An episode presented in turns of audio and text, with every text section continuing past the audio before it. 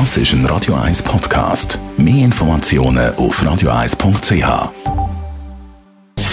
Gesundheit und Wissenschaft auf Radio 1. Unterstützt vom Kopfwehzentrum Irlande Zürich. www.kopfwww.ch Migräne thematisch jetzt im Fokus und wenn ich bei meinem eigenen Umfeld so ein bisschen umschaue, bei wem Migräne ein Thema ist, dann ist das mehr bei Frauen der Fall als bei Männern.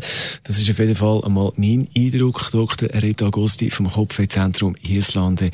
Ist Migräne eine Frauensache? Der Eindruck ist teilweise richtig, aber nicht zu 100 Prozent. Migräne ist tatsächlich Part C. Das ist ein Radio 1 Podcast. Mehr Informationen auf radio1.ch.